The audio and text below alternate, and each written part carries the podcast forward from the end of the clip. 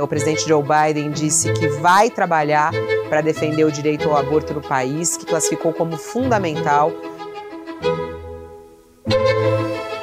Viva! Está com o Expresso da Manhã. Eu sou o Paulo Baldaia.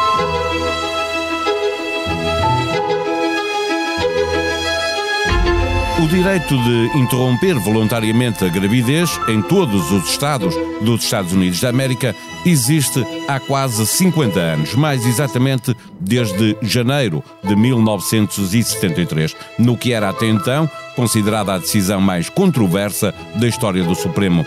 Pode até ter sido para os padrões da época, mas a decisão que o Supremo Tribunal pode estar a preparar-se para tomar agora é ainda mais controversa porque a discussão sobre o aborto está mais viva do que nunca e os direitos das mulheres podem ser atirados para o contexto de 1973, quando cada Estado era livre de proibir ou autorizar a interrupção voluntária da gravidez. Atualmente, o Supremo Tribunal dos Estados Unidos é constituído por seis juízes conservadores e três liberais, uma maioria solidificada por Donald Trump, que durante a sua presidência nomeou três magistrados conservadores. Que influência poderá ter esta decisão na política norte-americana com eleições de meio de mandato marcadas para o início de novembro? Que Estados vão manter o direito à interrupção voluntária da gravidez e que Estados a vão proibir? Conversamos com Pedro Cordeiro, editor de Internacional do Expresso. Expresso da Manhã tem o patrocínio do BPI. O BPI tem soluções para apoiar as empresas do setor do turismo na transição para a sustentabilidade. Mais informações em bancobpi.pt. BPI, um banco para o turismo. Registado junto do Banco de Portugal sob o número 10. Viva Pedro Cordeiro, olhando para este rascunho, para este projeto de, de, de acórdão, se ele vier a ser aprovado no Supremo, a interrupção voluntária de gravidez voltará a ser proibida na América? Uh, voltará a ser proibida, Paulo, em bastantes partes da América. Isto é, o, se, este, se esta decisão for para a frente, e o, frisando que o que se conhece ainda é uma uma versão preliminar, não é? Que ainda não foi votada, mas se ela for para a frente, uh, no fundo, o Supremo Tribunal devolve aos Estados a decisão de proibir ou não a interrupção voluntária da gravidez. E, e é sabido que muitos, em muitos Estados há maiorias políticas que avançarão com essa proibição. Aliás, já há muitos que adotaram as medidas o mais restritivas possível dentro da atual legislação. Portanto, ainda é, antes já vamos, já vamos olhar para isso, porque eh, de facto, eh, como se viu, estavas a falar, eu estou-me a lembrar do exemplo da Flórida, eh, onde mesmo antes de haver uma decisão do Supremo, já, já estão a pedir, quem quer impedir o aborto depois das 15 semanas, mesmo que a mulher tenha sido violada. Existe o risco de, de ter uma espécie de competição entre os Estados mais conservadores para ver quem fica com a lei mais restritiva? Eh, temo que sim, porque também sabemos que dentro do Partido Republicano, no, fundo do que é eh, do que tradicional e historicamente foi o centro-direita nos Estados Unidos da América, eh, nos últimos anos emergiu uma facção dominante, muito inspirada pelo presidente, ex-presidente Donald Trump, mas que já tinha as suas raízes antes de, dele, dele ser presidente, e que é uma facção ultraconservadora que eh, eh, muitas vezes eh, ligada a valores religiosos também e que de facto quase que lança uma, um leilão de, de, de ver quem é mais conservador no sentido em que dentro do sistema político americano e com as eleições primárias que os partidos realizam para escolher candidatos aos mais variados cargos, muitas vezes não há espaço para os moderados. A polarização é tal que ganha aquele que se mostrar mais radical dentro do, do seu partido. Isto tem sido assim nos últimos anos no Partido Republicano, uh, portanto, o velho partido de, de, figuras como John McCain, sempre dialogante ao centro e com respeito pelo institucionalismo, parece estar a dar lugar ao Partido Republicano de, de figuras como Donald Trump e outras que fazem Donald Trump parecer um moderado, uh, e isso dificulta, de facto, que haja moderação e, e pragmatismo. Eh, Pedro, em novembro há, eleições de meio de mandato e, e, os democratas podem perder a maioria no Congresso. É, aliás, provável que a percam se olharmos para o histórico eh, destas eleições a meios de mandatos, em que quem está no poder perde sempre muitos lugares. Eh, a ideia de uma sociedade mais conservadora versus uma sociedade mais liberal pode vir a ser a marca da campanha que se aproxima, deixando para segundo plano até questões económicas que são aquelas que costumam pesar mais? Paulo, eu diria duas coisas. Por um lado, eh, este, o facto de, da questão do aborto ir estar seguramente no centro de muitos dos debates para essas eleições do, do Congresso em novembro eh, favorece a polarização, porque o aborto é uma questão que, como sabemos, polariza as sociedades e, portanto, pode agravar uma tendência que já há nos Estados Unidos para o debate ser polarizado e com um esvaziamento progressivo do centro, apesar de, por exemplo, o país ter um presidente que foi claramente eleito ao centro. Por outro lado, eu não sei se esta decisão, que à primeira vista é uma decisão favorável à direita mais ultraconservadora, não pode ter um efeito contrário, porque os estudos de opinião também nos mostram que o eleitorado republicano não é todo ele necessariamente a favor da restrição dos direitos uh, ao aborto. Há uh, uma vasta maioria, no, portanto, no, no todo dos Estados Unidos da América, há uma vasta maioria que é a favor da manutenção da, da, atual situação em que há, um, em que há o, o direito e a, e a liberdade, que, que, é variável conforme os Estados, mas em que o, o, interromper uma gravidez não é crime. E vamos chamar as coisas pelos nomes, com a, a esta decisão que o Supremo Tribunal poderá vir a tomar, em muitos dos Estados o aborto voltaria a ser crime. Ainda assim, olhando para a América como a conhecemos hoje, eh, vamos ter o aborto proibido na América republicana e o aborto legal na América democrata? É isso que, que devemos esperar?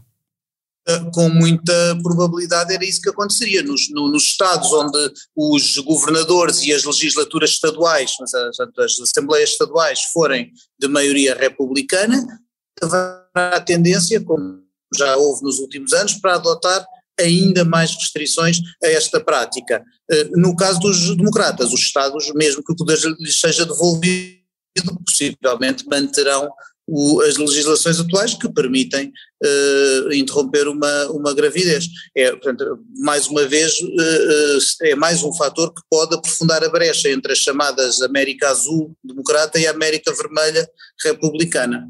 Existe a ideia eh, na América de que, eh, aprovando esta, este acórdão, que, que no fundo é eh, eh, eh tirar validade a um acórdão que já leva eh, quase 50 anos, fará no próximo ano 50 anos, que isso vai fazer com que haja mulheres norte-americanas a deslocar-se de estados, em alguns casos, tendo que fazer milhares de quilómetros eh, para andar de Estado para Estado para poderem interromper uma gravidez indesejada. E isso já entrou no debate, essa ideia de que a América pode viver outra vez este fenómeno? Sim, Paulo, pode acontecer, mas eh, é preciso ver que acontecerá sempre eh, mais facilmente para uma mulher de, melhores, de maiores recursos económicos do que para uma mulher de menos, não é? Nós também sabemos quando, quando a interrupção voluntária da gravidez era crime em Portugal, coisa que durou até 2007, eh, sempre houve quem pudesse discretamente fazer uma viagem a um país onde fosse permitido e quem não. E o que é que acontece a quem não? Muitas não se deslocam para fazer abortos, fazem de forma clandestina, de forma ilegal, em condições sanitárias miseráveis, com risco para a sua saúde e mesmo para a sua vida, é, uma, é algo que conhecemos, nem, em, em, como digo, no nosso país até há bem pouco tempo, nos, nos Estados onde, onde, ele é mais, onde esta prática é mais restrita, nos Estados Unidos, isso também já acontece, uh, na Irlanda do Norte há quem faça a travessia do canal para ir à Grã-Bretanha abortar, Bom, enfim, o que me parece que, que, a história nos mostra é que estas proibições não fazem eh, geralmente diminuir o número de, de, interrupções da gravidez. Em Portugal, creio que elas até se reduziram depois da despenalização. O que, de facto, elas, a proibição define é em que condições é que esta prática existe, infelizmente, eh, em condições muitas vezes eh, eh altamente indesejáveis. Pedro, e como é que chegamos até aqui, 50 anos depois? Quem, quem é que desencadeou este processo e quando é que é suposto ele estar terminado? Vamos ver, há aqui vários fatores que contribuem para isto. Por um lado, temos um Supremo Tribunal que, como sabemos, os, o, o, Supremo Tribunal é, é, são, é, composto por novos juízes vitalícios, portanto, uma vez, uma vez nomeados ficam até ao fim da vida, a não ser que queiram sair antes, e é o Presidente que os nomeia, com, com confirmação pelo Senado. E o que acontece é que nos últimos anos se deu uma viragem, uh, uh, o, o, foi um, houve um aprofundar de uma maioria, que neste momento é de seis contra três, de juízes conservadores. Desde logo porque em 2016, quando morreu um juiz eh, da ala conservadora, o Congresso, onde havia maioria do Partido Republicano, impediu o presidente Obama de exercer o que era o seu poder, a sua competência de nomear um juiz. Quis esperar pelas eleições e, portanto, já foi Donald Trump quem substituiu esse juiz. E durante o mandato de Donald Trump houve mais um juiz que se, que se reformou e outra juíza que morreu. E, portanto, Donald Trump teve o poder de nomear mais dois magistrados para o Supremo. E isto aprofundou a maioria no, no, do, do, dos conservadores na, no Supremo Tribunal, propiciando esta aprovação. Por outro lado, a polarização crescente entre as tais duas Américas, a radicalização do discurso do Partido Republicano tomado por figuras como Ted Cruz, Marjorie, Marjorie Taylor Greene uh, ou Donald Trump, acabou com o partido histórico moderado de Abraham Lincoln ou, ou de John McCain. E, e isso uh, cria uma América radical também. No, do lado do Partido Democrata também há figuras, obviamente que figuras uh, da ala esquerda do Partido Democrata também se afastam do, da, da, corrente mais, uh, mais centrista. E isto cria uma América muito polarizada em que nesta questão do, da interrupção da gravidez, a verdade é que em vários estados e agora a nível federal, os conservadores ganharam uma maioria nas, em, em instituições que são cruciais para este debate. E, e, foi um Estado que, que fez isto chegar uh, ao Supremo, é que há 50 anos foi uma cidadã com a sua advogada, no caso nem era a primeira advogada, uh, que levou o caso até ao Supremo. E, e, desta vez como é que chegou lá? Aqui há vários Estados que questionam o facto desta, o Roe versus Wade, que é essa histórica decisão que, que levou a que a nível federal digamos assim, o, o, houvesse um, portanto, uma juris, não uma lei, mas uma jurisprudência que, que impedia os Estados de, a nível de cada um deles, proibirem, criminalizarem o aborto, eh, foi, eh, portanto, esse, essa decisão é contestada por várias, eh, por, em vários Estados, sobretudo Estados dominados pelas alas mais conservadoras do Partido Republicano, que defendem o, que, que o, numa federação todos os poderes que pode, que o máximo de poderes, digamos assim, sejam devolvidos aos Estados, e neste caso este, este poder, o poder de legislar em matéria de aborto, eh, portanto, há muitos Estados que, que reivindicam que esse, que esse poder não, seja, não esteja centrado no nível federal e que seja descentralizado para os Estados. E é, essa, uh, uh, é isso que esta, que, este, que esta versão preliminar de, um, de uma decisão do Supremo, que, foi divulgada aliás à, à, à, SUCAPA, no sentido que não foi, não foi oficial, uh, o que, portanto a decisão é mais sobre essa subsidiariedade, esse poder dos Estados e não do governo, do, do, das instituições federais, do que propriamente sobre a questão de princípio do aborto ser ou não legal. Lady Gaga manda carta de amor ao mundo. Ouça na Blitz, em expresso.pt, a cantora lançou oficialmente Hold My Hand, canção que compôs para a banda sonora do filme Maverick, sequela do clássico Top Gun. E já que está na Blitz, também pode ver os vídeos do mini concerto para ajudar as crianças vítimas da guerra na Ucrânia. Desde 2015 que os Portishead não subiam ao palco. No site do Expresso pode acompanhar a guerra da Ucrânia ao minuto. Lá vai encontrar uma entrevista com um ex-tenente do exército norte-americano que considera um grande erro colocar toda a ênfase em ajudar a Ucrânia a lutar. Por cá, o PSD desafiou o PS a derrubar a Câmara de Setúbal, mas os socialistas, pelo menos para já, recusam a ideia de abandonar a variação para fazer cair o Executivo e provocar eleições antecipadas. A sonoplastia deste episódio foi de João Martins. Vamos voltar amanhã. Até lá. Tenham um bom dia.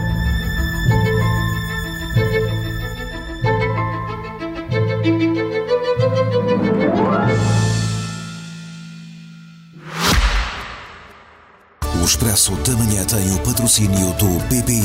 O BPI tem soluções para apoiar as empresas do setor do turismo na transição para a sustentabilidade. Mais informações em bancobpi.pt. BPI, um banco para o turismo. Registado junto do Banco de Portugal sob o número 10.